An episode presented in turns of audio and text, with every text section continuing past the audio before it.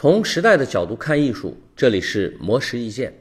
在路易斯·威登2018早春度假系列发布会上，日本设计师山本宽宅受邀绘制了数个浮世绘人物图案，印于服饰之上，与借鉴于日本传统廓形裁剪的时装交织出传统与现代碰撞的美感。作为第一个在巴黎开个人时装秀的日本设计师，山本宽宅与三宅一生、山本耀司等人被视为日本最具影响力的五大设计师。他的设计风格继承了日本新派画家天明屋上提出的婆娑派美学观点，追求奢侈华丽的美感，由此也形成了一大特点，即用绚丽的色彩让服装呈现出极端变化的表现形式。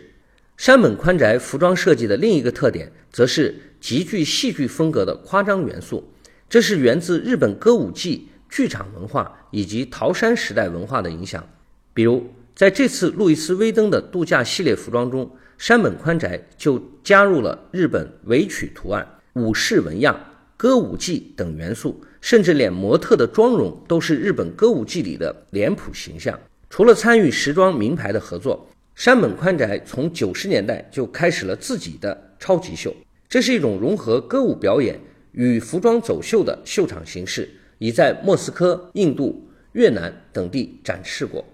山本宽宅表示，常规的时装秀观众最多三千人，内容一般是发布新服装的概念，但自己的超级秀更像是一个节日盛会，能给更多的人呈现出更大的舞台，所展示的内容也更加丰富。这样需要的花费是非常多的，每次都由他自己来筹集资金。但也正是因为这个难关，每次又都能激发出他无穷的力量。以上内容由魔石意见整理。魔石意见每晚九点准时更新。